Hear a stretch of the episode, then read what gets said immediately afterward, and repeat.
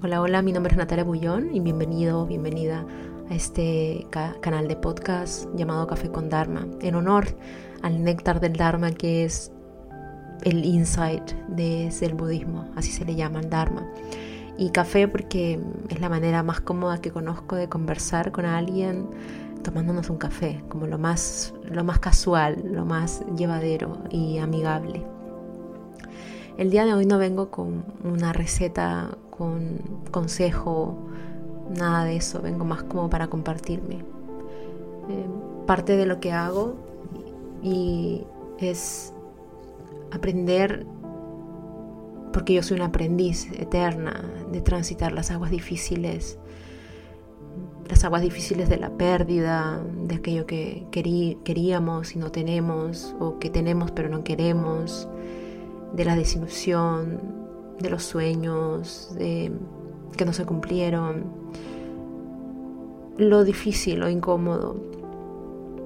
Y yo, yo diría que lo que más ha causado un, impacto dentro de mí ha sido el budismo y por eso tengo tanta, tanta gratitud y reverencia cuando recuerdo la primera noble verdad, que es eh, que existe el sufrimiento. De alguna manera, durante muchos años de mi vida sabía que la vida era difícil, digamos, desde una teoría, pero esto está en lo teórico y en lo mental.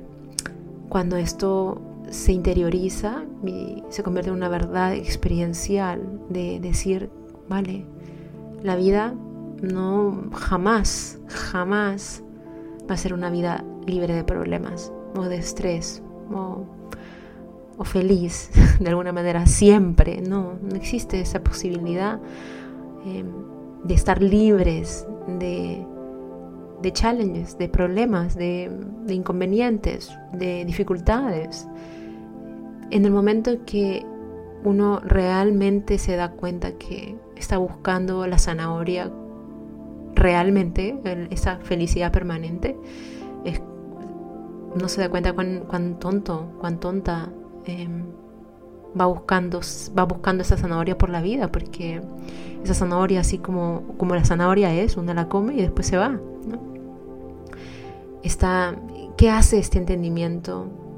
Que uno se dé cuenta que una vida libre de sufrimiento, de problema. a la gente no le gusta el término sufrimiento porque suena como demasiado intenso.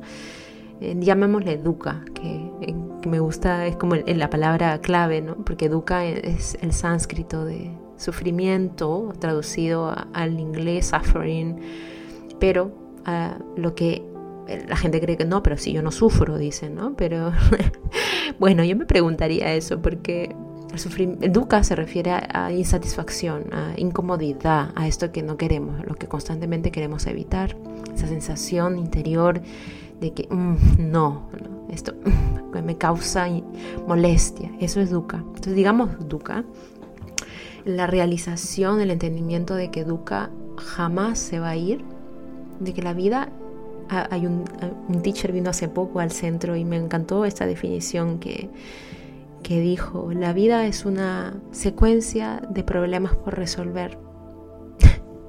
Lo encontré muy acertado.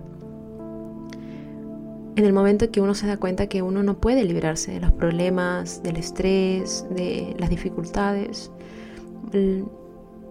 a mí me pasa que me relajo, porque es como si ya bajara los brazos de estar peleando. Y sí, siendo que muchos de nosotros peleamos para hacer las cosas diferentes con demasiada alevosía.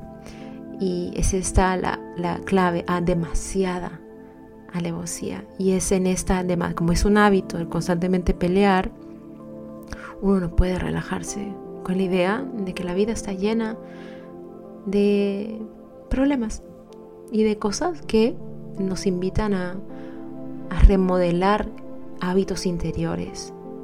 Entonces los problemas, las dificultades, aquello que no nos gusta, vienen a convertirse en, los grandes maestros y en la invitación de que podamos internamente decir, bueno, esto no me gusta, pero ¿cómo me relaciono hoy día con esto que no me gusta? La mayoría de veces nos relacionamos con esto de manera eh, muy reactiva, eh, Esto genera en nosotros un excesivo sentido de, ira, de, rechazo. Entonces andamos entre los dos extremos, el rechazo y ah, esto me gusta, entonces me lo quedo, ¿no? del excesivo eh, apego a las cosas. ¿Qué pasa cuando la persona se da cuenta? Bueno, la vida está llena de problemas, mm, está llena de líos y eh, me voy a comenzar a relacionar diferente con ellos, porque van a aparecer todos los días. Tenía planeado ir a la playa y llueve y bueno, eso se convierte en un problema, duca. Ahora, si llueve mientras que yo tenía planeado un viaje a las Bahamas y llueve todos los días, mm, una reformulación interior, esta es una invitación a una reconsideración interior de que diga, bueno, no me gusta, sí, no me gusta, pero ¿cómo me relaciono con esto de diferente manera? Permito que esto arruine mi viaje quejándome constantemente con todos los que están a mi alrededor. Eh, el, del hotel, el encargado, con mi pareja o con las amigas, etcétera, ¿vale la pena? O aprendo a, o en ese momento, ¿no? Que ojalá la práctica nos lleve a eso, ¿eh? vale, bueno, ya está. Mm, el que me queje no va a hacer cambiar que llueva o no. ¿Qué hago? ¿Qué hago diferente? bueno, veo otros planes, me voy al museo, me voy al cine, me quedo viendo una película.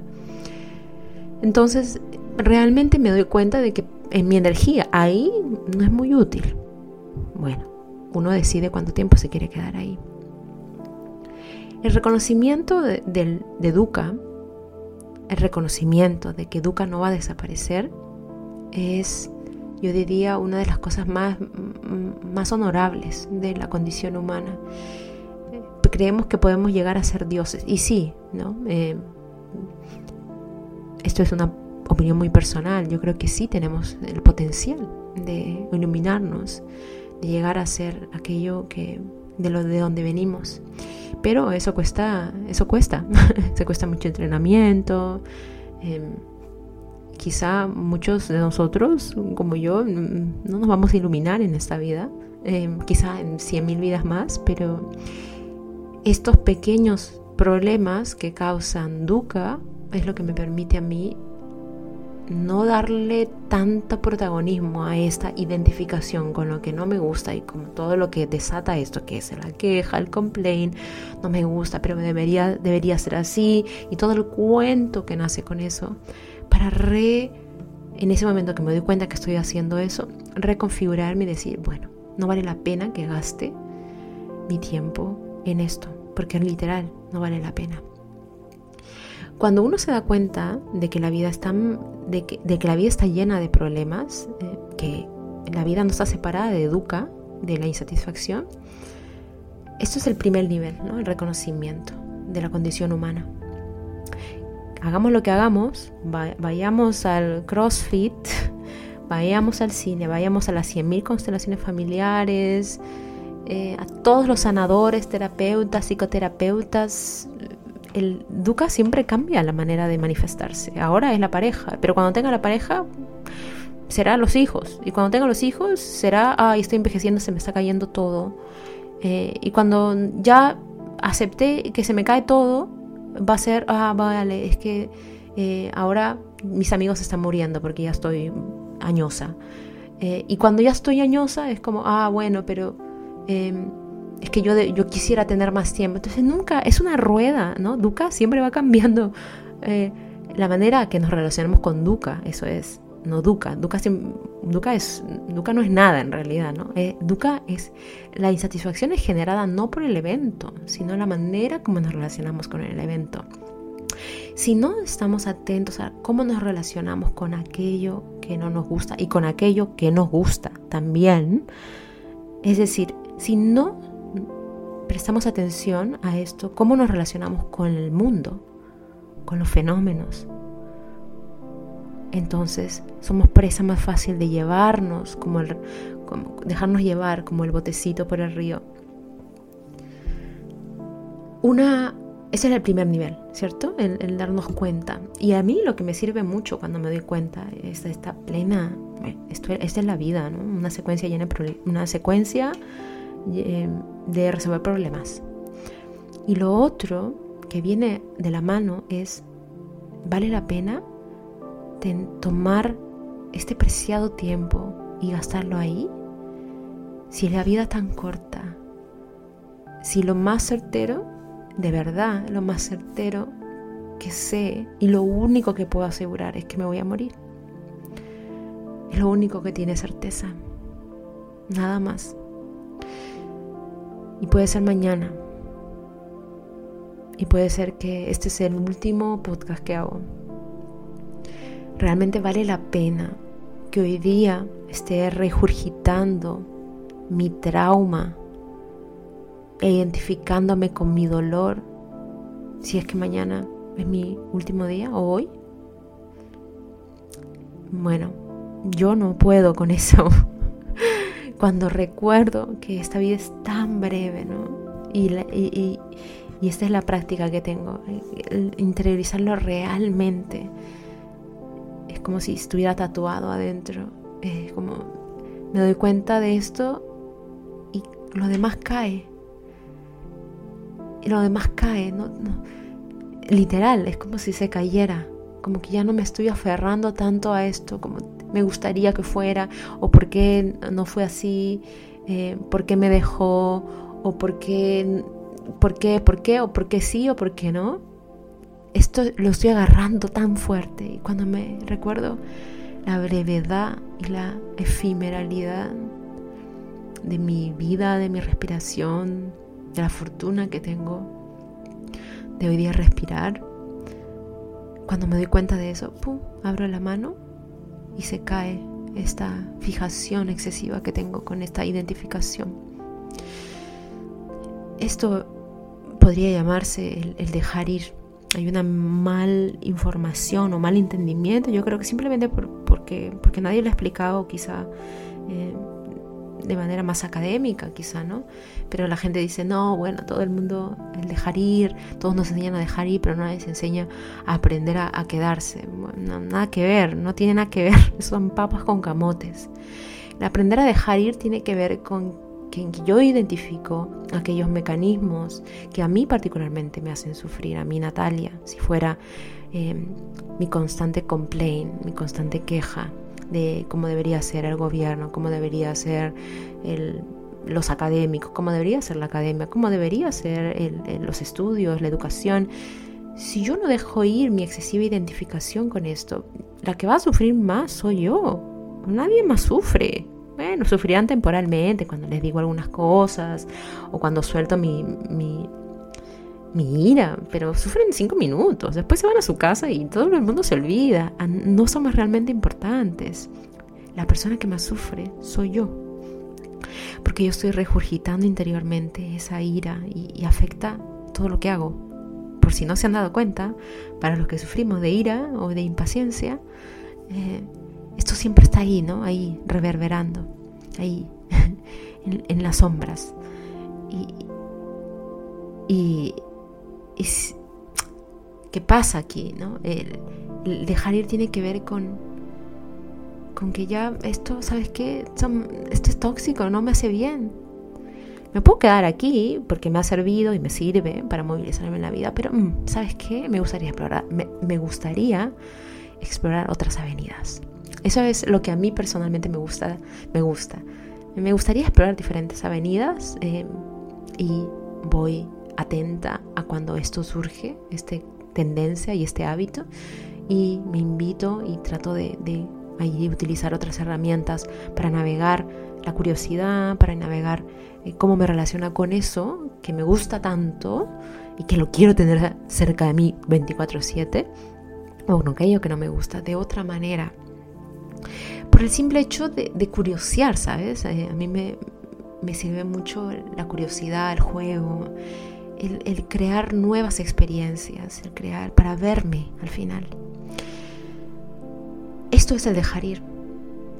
Y no solamente con aquello que, con la identificación ¿no? de, lo que nos gusta, sino también lo que no nos gusta. Hay muchas veces en que en los, en los talleres grupales especialmente hay mucho de trauma y estamos en una cultura que está bastante a la par, ¿no? informada y desinformada a la par sobre el trauma Em, yo no me considero una experta de trauma para nada, pero lo que sí cuestiono mucho es cuántas veces cuando repasamos el trauma seguimos identificándonos con este. Cada vez que traemos algo del pasado, volvemos a identificarnos volvemos a crear estructura, a solidificar. Y eso es lo que hace esta parte de la mente que trata de tener seguridad y control sobre cosas. Crear algo fijo y sólido porque es nuestra zona de confort. Nos aterra profundamente la incertidumbre. Ahora, lo que hacemos los científicos es justamente decir todo es incierto. Esa es la verdad. Es lo más real que puede existir. Ahora, bajo este contexto, bajo estas condiciones, esto está, esto se puede decir que puede ocurrir, pero ojo, puede que no. Y esto, esto se aplica en la ciencia, pero también en la vida diaria, porque lo que nos pasó, aquello que nos traumatizó, aquello que es tan doloroso, fue bajo un contexto específico, un estado del ser en el que estábamos, de la familia, del sistema, pero no tendría por qué repetirse. Es lo más lógico, ¿no? No tendría, porque fue en un momento del tiempo, no tendría por qué seguirlo llevando como una maleta todos los años de mi vida y tengo 55 años y digo, bueno, es que no me puedo relacionar porque tengo un apego evasivo porque mis padres nunca me prestaron la atención que yo tenía. Yo me cuestionaría esto, ¿no? Porque este evento ya pasó y lo pasado, y esta frase muy poderosa, ¿no? En constelaciones familiares o sistémicas, esto ya pasó Parece que somos intelectualmente muy sofisticados para entender pasado, presente, futuro, con perfecto, perfecto, pero en la práctica, en la realidad, todavía no se ha interiorizado. Así que la práctica ahí es mucha atención y mucho, mucho cuestionamiento a, nosotros, a nuestros patrones mentales de que esto, por ejemplo, este trauma y este evento que no me gustó, lo sigo llevando como parte de mí, ¿Y cuánto tiempo más lo voy a llevar? Si el contexto en que sucedió es muy diferente al que sigue ahora. Yo realmente puedo cambiar de a pocos mis circunstancias y mi presente y la manera como me relaciono, incluso con aquel evento traumático. Y allí es donde empieza de a poquitos este cuestionamiento, que para mí es la mayor forma de inteligencia, el cuestionamiento de, de lo que uno piensa que es. los grandes, los grandes académicos, son aquellos que se caracterizan por, por no saber nada. bueno, saben mucho en realidad, que, que, la vida es muy amplia y que no se puede tener certeza sobre nada. Y al contrario, cultivan una mente eh, muy disciplinada, ¿sí? Eh, muy informada, pero no para ceñirse a ideas que son verdad, sino para abrir más espacio a quizás sí, quizá no. Veamos por aquí, veamos por acá, sin realmente fijarse de manera de controlar o de, esta excesiva certeza, again, excesiva certeza de que esto es, sino me invito a ver cómo me relaciono con esto, cómo me relaciono con el otro y así, como, como la vida va pasando, ¿no? Y la mayor prueba, finalmente, del dejar ir es... Em, bueno, la muerte. Dejamos ir el cuerpo, dejamos ir la mente, dejamos ir los sentidos, dejamos ir todo, nuestra historia. Si me preguntan a mí, y normalmente me lo, me pregunta cuál es el sentido de la vida para mí, eh, uno, vivir, pero así como adentro, adentro mío, es aprender a morir. Porque es como la prueba más grande de, de aprender a soltar toda nuestra identificación, la historia, los sentimientos, el cuerpo, los sentidos, todo, y dirigirnos hacia un lugar incierto que nadie sabe, nadie, absolutamente nadie, y vamos solos, porque solos nacemos y solos nos vamos. y, es la prueba más escalofriante para algunos, así que em, esto ha sido un monólogo más de compartir y, y bueno, espero que en estos tiempitos de, de tanta de tanto que hacer, de tanta ocupación, todos podemos encontrar algunos refugios. Algunos encontramos refugio en las mascotas, en acariciar a los perritos, otros en, en la soledad de nuestro cuarto, otros con la pareja, con un rico abrazo, un beso, porque esto nos, nos distiende corporalmente y, cuando nos relajamos corporalmente la, mente se puede relajar y la mente puede sin sentirse segura, eso es. Así que espero que en sus casitas estén al menos recibiendo algo de eso, por algún lado. Eh, nos quiero y que todo les vaya bien. Besitos, chao.